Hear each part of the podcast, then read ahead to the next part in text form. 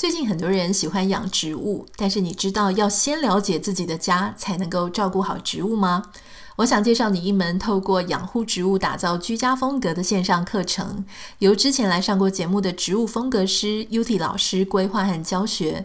不只教你从新手到进阶的植物照顾，也透过植物的器皿摆放，让家里展现美感。老师也会讲解兰花的相关主题。想多了解线上课程，从选植养护到风格搭配，零门槛的居家植物美学，别忘了点开节目简介栏哦。Hello，欢迎收听徐玉切入点，我是徐玉玉姐爱。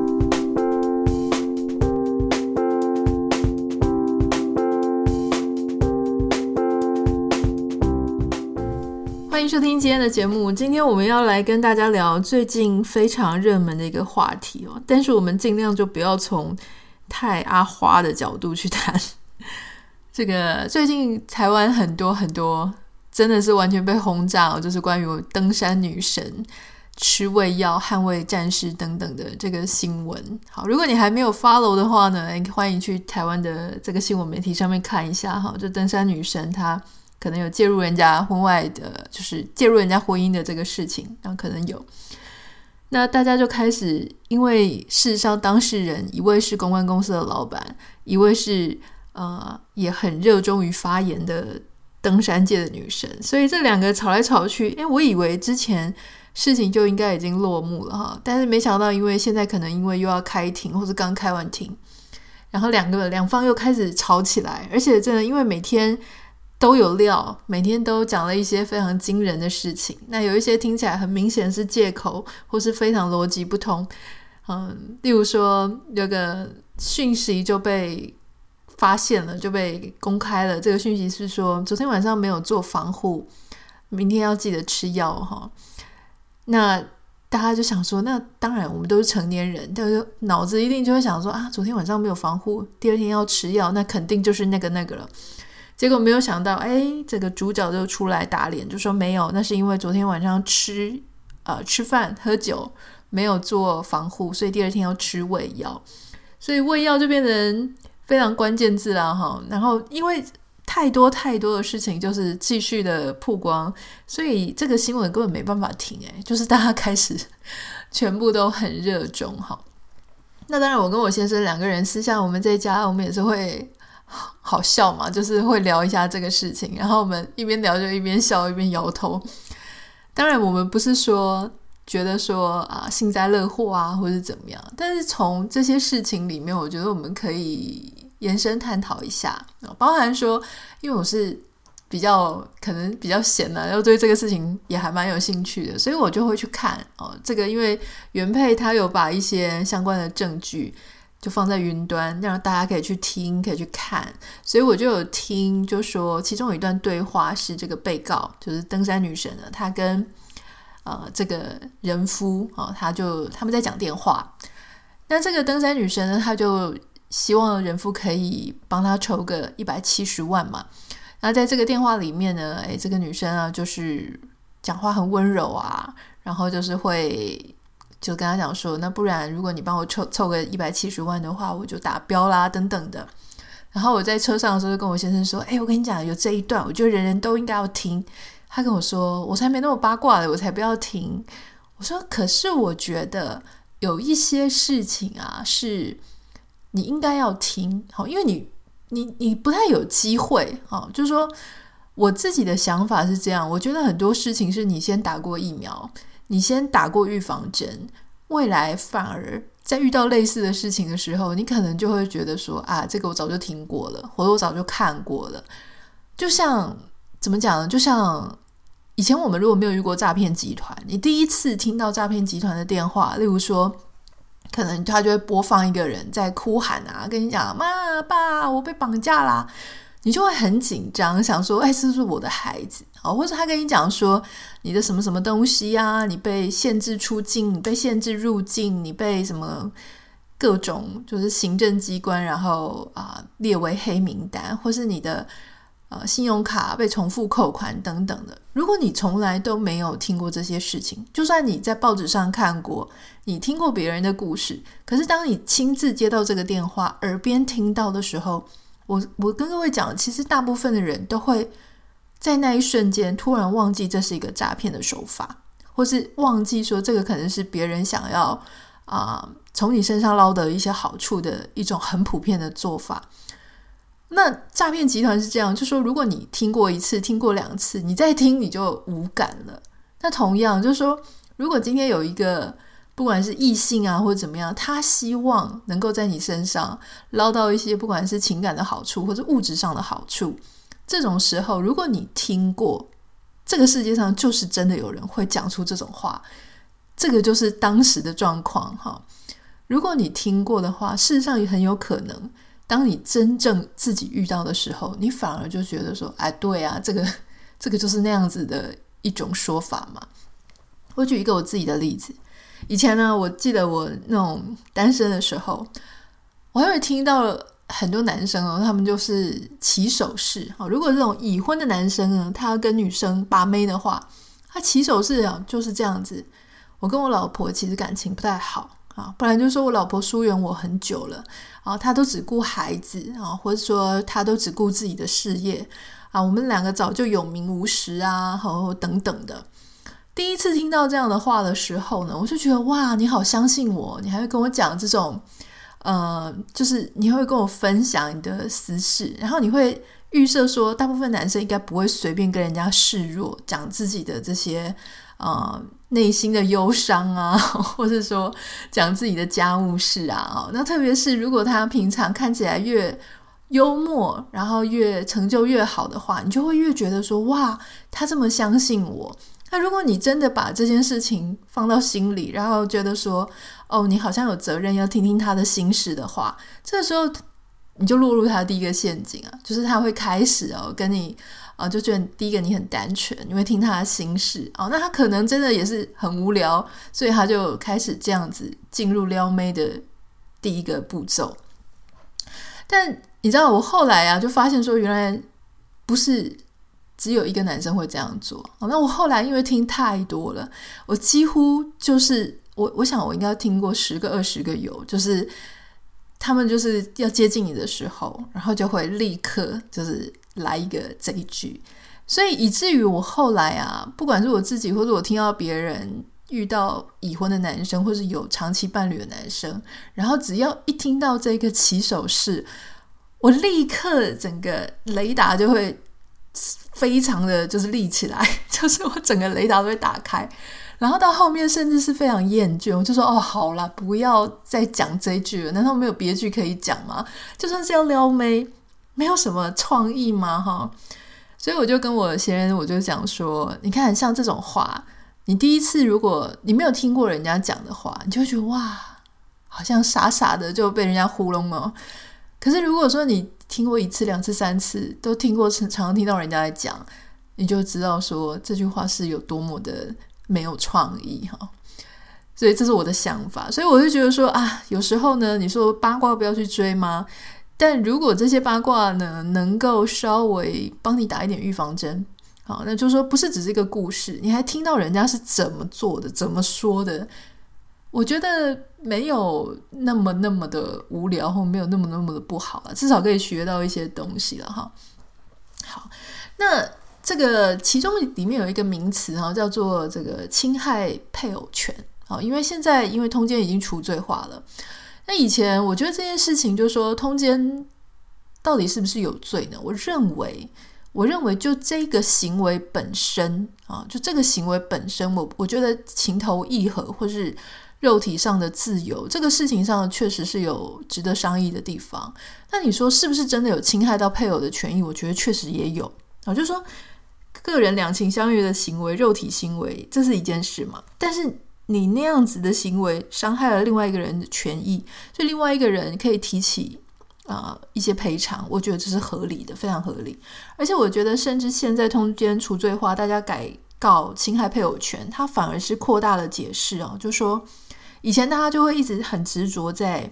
到底有没有性行为啊、哦，因为通奸你必须要证实有性行为，但你要证实有性行为这件事情非常非常的困难。好，那特别是第一个你。所使用的证据，你必须是合理合法的证据。哦，你不能什么装什么监视摄影机啊，或者用一些非法的行为。可老实说，如果你不用一些非法的行为，你怎么样拿到证据呢？我通常，除非他们是在光天化日之下或在海边嘛，这种公共场所。但如果是在那种很隐秘的地方，其实你根本很难拿到证据。所以现在反而，我认为它反而是扩大了这件事情，而且它比较合理。好，难道说只有性行为会伤害到原配吗？当然不是。就是说，你如果今天你的配偶跟别人产生了感情上的，哦，那双方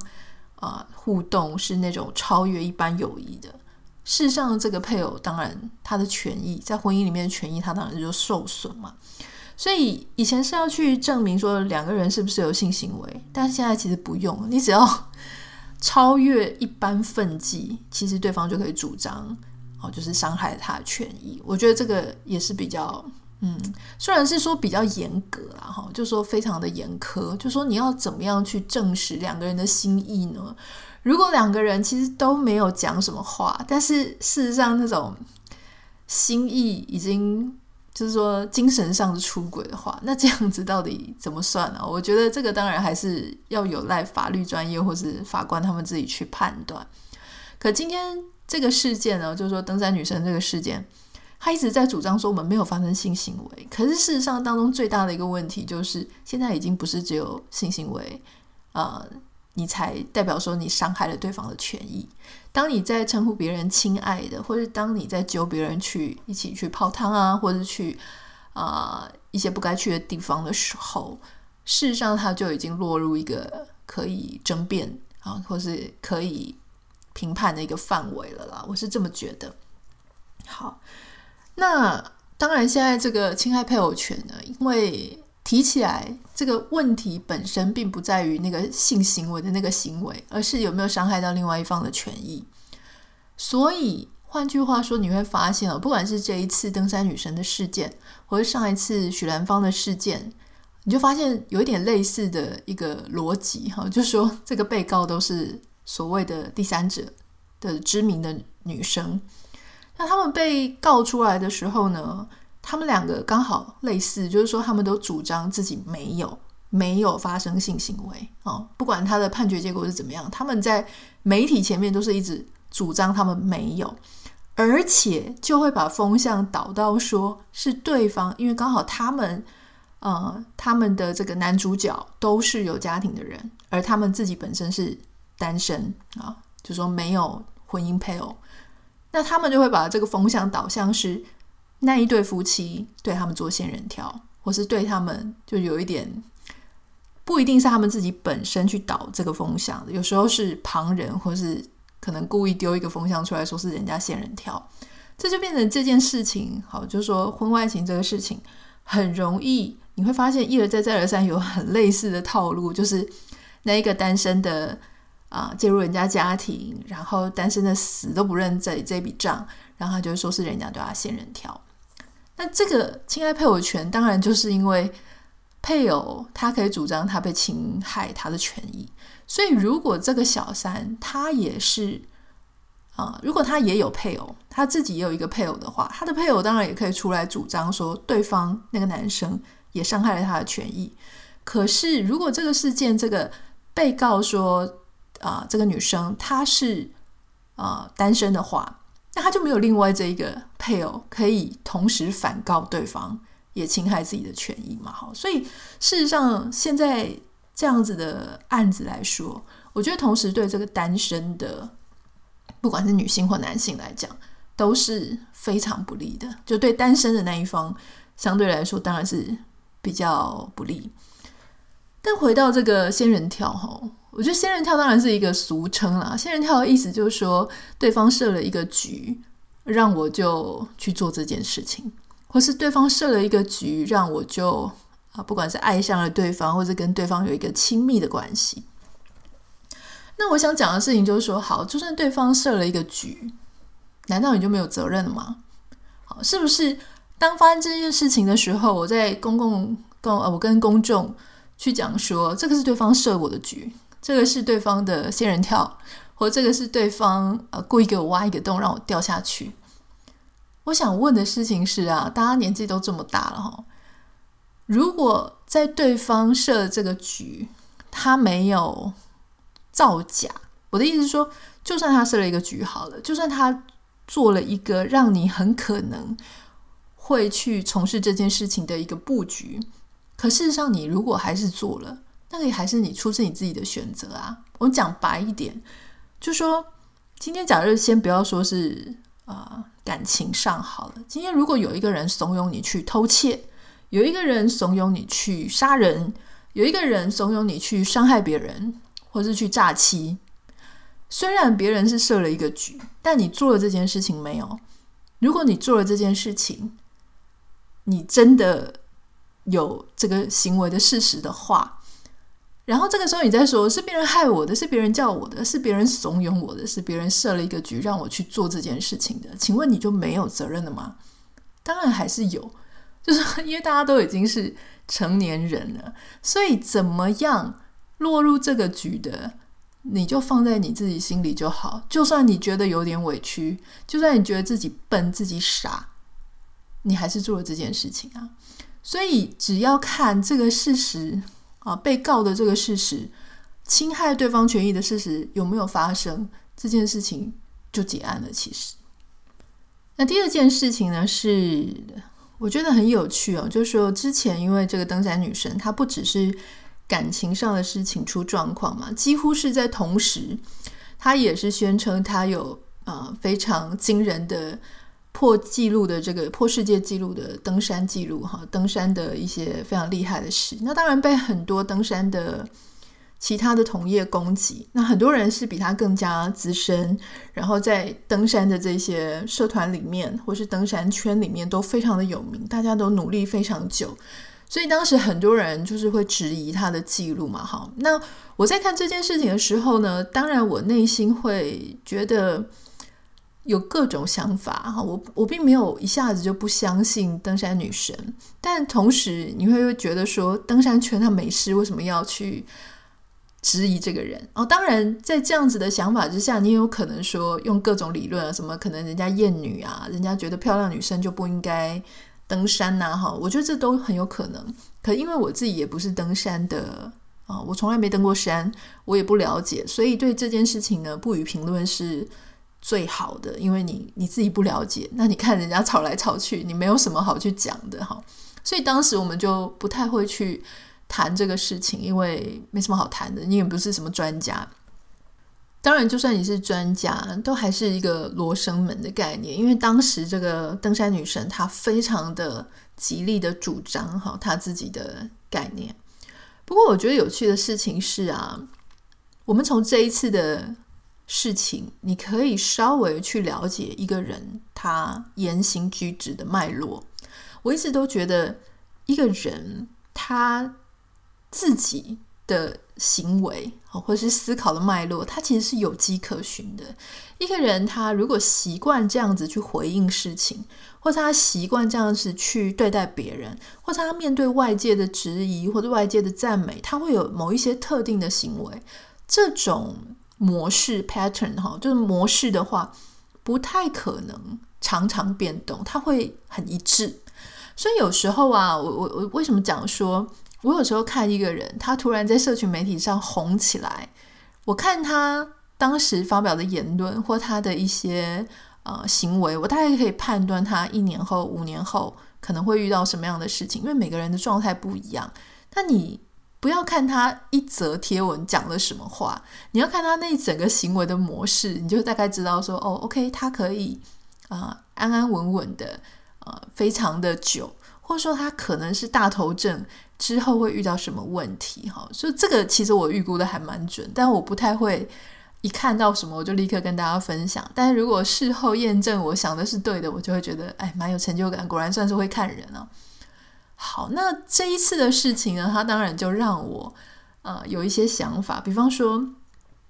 登山女神自己去申请的不要公开这个法庭，好，就说不公开，可是自己又自行 跳出来。去公布一些法庭的相关记录。那当他在公开这些法庭相关记录的时候呢，呃，就公开了一些对自己主张啊、呃、有利的好，那后来才慢慢的每一天每一天都被挖出，其实在打脸他自己讲的话，或者是说有一些不利于他，他通通没有公布。我要讲哈，可能有些人这个时候会说，想要帮自己讲话，拿自己有利的证据有什么不对？可是我想跟各位讲哦，虽然你现在这样帮他讲话，可是事情发生在你身上的时候，有很多种做法，你不一定会做这样子的做法。有些人会很安静，如果自己有一点不好意思，哈，觉得自己某一些部分自己也做得不够好，自己选择不要公开庭审，可能之后也不会去喊冤，这件事情赶快让他默默结束就算了。说真的，如果是我自己的话，我会立刻就前面前期就会道歉的，我也不会态度这么嚣张哈，就说，因为你知道吗？吵吵吵。你到后面，其实现在的形象已经很差了，所以基本上也不会有什么赞助了。说真的哈，所以你低头让这件事情过了就过了，这是一种做法啊。当然，未来可能也没什么赞助，可是你出来吵吵得很难看，你也还是没有赞助。但有一些人他就不会低头，他就是会出来吵，吵到一个。呃，想要去可能操弄风向，或是他还是不认错，希望他支持他的人啊、还是相信他的说法。还有一些人，甚至自己可能在这一段时间不停的在催眠自己啊、就会让自己觉得自己做的很有道理。那如果什么事情呢还没有被掀出来，没有被翻出来，就当做什么都没有，甚至自己可能都相信了自己这段时间重新包装的话哈。每个人对这些事情的做法会不一样，所以在这个事情我觉得很有趣，就是说申请不公开，可是当他公开的时候，全部都挑自己有利自己的这些片面的记录。那为什么我们知道那是片面的记录？因为后来就被大家翻出来，还有很多其他记录。从这样子的一个行为模式来看，确实就会让人家，嗯，我不能，还是不能说。确切觉得怎么样？可是你就会更加的怀疑之前的登山记录拿出来的东西是全面的吗？还是你也是习惯，就是会拿出一些对自己有利的东西？好，这个地方当然是打一个问号，就说，因为感情的事情大家比较好理解，比较好想象，好，比较好好入门。那如果感情的事情你都觉得说，哦，原来这个人他遇到这件事情，这种很争议啊、很争端啊，自己也做的不是很好的事情，他还是非常据理力争，然后出来讲，然后讲出一个大家都不相信的故事啊。可是他讲的跟真的一样。那么登山这件比较专业的事情呢？好，这个就是如果一个人他的行为模式是呃一致的，这个时候你就会同时反过去在登山那边打了一个很大的问号。我反过来讲好了，如果今天他在面对感情这件事情，好，确实有瑕疵嘛，你叫人家亲爱的，跟人家老公要钱，或是去了一些泡汤什么的，坦坦荡荡出来道歉，我做的不好，好，就说我诚诚意的，我很诚实的出来，觉得把我做的不好的事情通通道歉，事情结束。可是我要讲的事情是，登山这件事情，我问心无愧。如果这个人他的个性在那边他是坦率道歉的，你会反而比较相信他在另外一个部分，他同时也是诚实的。可是如果他在那个地方，他就会想要去盖掩盖一些东西，然后用一大堆奇奇怪怪的事情借口去掩盖一个东西，你同时就会去怀疑，那那他前面自己宣称的那些事情，你就会觉得不可信度似乎提高了一些了哈。所以我就觉得说。有时候我们在看一个事情啊，就说所谓路遥知马力，路遥知马力为什么呢？因为一瞬间的一个事情的争议点或爆发点，你可能很难认识一个人。可是当你这个时间一长，跟他相处的事情或者一起看到他的一个行为模式越多，你反而就有一个评判的标准了哈，或是判断的标准。好，那最后有一件事情我觉得很有意思哦，就是。刚刚有提到说，我有听他啊、跟对方就拉赞助嘛，哈，那这赞助的内容大概就是说，爬一座山可能就要花台币一百多万，那他如果拿不到这个一百七十万的话，他可能就没有办法再去爬某一座他即将要爬的山，大概是这个意思。那这个在听这个音档的时候，我心里就有一个疑问，就是说，嗯，如果说我怎么样凑都凑不出那个钱，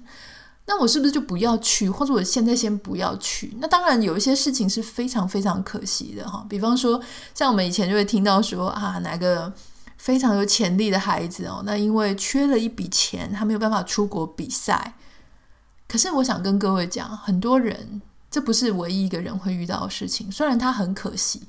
但当时我真的做不到，或者我当时真的没有这个能力，很多人还是放弃的，就是他这变成他人生当中一个遗憾，没有错。可是很多人，当然我我想很多励志书啊，或者其他人就说啊，不要放弃啊，就是要努力到最后一刻啊，哈。我们在鼓励人家的不要放弃的这个同时，你都没有想到说，那如果他真的没有放弃，像这个登山女神这样子，他都没有放弃。然后呢，跑去跟人家要赞助。当然，我们不能讲说他真的是用肉体去换赞助嘛，因为没有任何的事实或是因果关系在这个里面。但如果说有一个人啊，其他人他确实知道对方图他的美色，他想要完成他那个很高远、很高大的这个野心跟梦想，所以他跟对方要钱。他也知道美色可能会是。呃，这当中的一个交换的代价，我们之前不是很鼓励人家说，怎么样都不要放弃梦想吗？梦想跪着也要走完吗？那这个时候你觉得怎么样呢？如果是你，你会怎么做呢？第一个，我们可能会比较宽容这件事情，就说啊，那我突然可以了解说，为什么如果如果这个美貌啊、美色也能换到个一百多万、两百多万，好像好像价值也不错。那当然，如果你不缺这笔钱，你就会觉得什么才一两百万就把我自己肉体给卖了哈。所以每个人对自己的肉体当然是会有一个标价了啊，就说有些人是怎么样都不能卖，哎，有些人觉得诶七位数好像也不错了哈。嗯，我想讲的事情是啊，我我觉得很多时候哈。在这些事情上呢，我觉得我们对其他人说这个东西值不值得你这样做，这可能没有一个标准答案。因为有些人他把他的野心放在第一位，有些人把他的呃道德放在第一位，有些人他有一些他不可跨越的底线，有一些人觉得最不能跨越底线是失去了自己的梦想。所以这件事情呢，我反而觉得每个人的想法不太一样哈。但是我我自己认为说，我们如果不要过得这么痛苦，其实我们还是要仔细的去控制自己的野心。有时候实力啊，哈，就说野心大过你的实力太多，其实这是一个非常痛苦的开始。我所谓的野心大过实力，野心当然就是你的梦想嘛，你想做的事情大过你的实力。实力不只是你的专业能力，或是你的天分，还有你的钱。就今天，如果我很想要出国念书，可是我家真的很穷，我也拿不到奖学金，我什么都没有呢。我要去，可能真的要去去偷去抢去卖一些身体啊，或者什么，我才能够拿到那笔钱。这个时候，有些人他当然还是这么做了，搏一个翻身。但有一些人他不会这么做。我想要对于这些，你你那么做也，我也不能说什么，因为这是每个人的选择。但如果你没有那么做，我觉得。这个就是反映了你自己对对某一些事情的价值感比那个野心它更重要。我觉得这个事情反而是你可以自己啊更认识自己是一个什么样的人。好，虽然我曾经有那样的梦想，但是在某一个人生的交叉口难关，我知道有些事情是不能做的，我取舍了这件事情。啊，很多人都曾经有一个未尽的梦想。我们现在想起来很遗憾，但是你回到那个交叉点，那个十字路口，你当时做了那样子的做法，其实意味着你是一个某一种人，比方说比较务实的、比较踏实的，你是有多少钱做多少事情的人。我觉得那个遗憾反而可以让你啊，你不要把它视为一个遗憾，我觉得你要把它视为一个更认识自己的一个转折点。你应该要以自己那个时候的选择为荣。不管你是选择了说，我不管怎么样，我我牺牲了所有的一切道德，我都一定要做到，还是说我就是不能，那个道德是我的底线，我不能跨越。这事情没有对与不对，但这事情有一个啊、怎么讲光谱，就是说你借由这样的事件，你了解了自己是谁。我觉得这个是非常非常重要的。这个就是今天我们从这个事件里面，我想跟大家分享就闲聊的啊一集啦哈。但当然在闲聊当中，我想 我我我就是想要跟大家谈，就说。在这个事情里面，我们还能怎么看？好，那当然我也不是法官，那这也是人家家的家事，所以我就不太方便去评论过多，说个人是对或错。但是在看这个事情过程当中，如果能够让我们学到一些事情，哈，学到一些人生的呃观点跟看法，我觉得那好过于我们一味的去批判说啊，这个该不该这样做啊，哈，或者怎么样，讲的好像 我们家的事情一样。我觉得这个大可不必啦。好。这个就是今天想跟你分享的，欢迎你可以私讯呢，一呃到这个我的 Instagram 账号 Anita 点 Writer N I T A 点 W R I T E R，那不要忘记帮我们在 Apple Podcast 跟 Spotify 上面按下五颗星，感谢你，我们明天见，拜拜。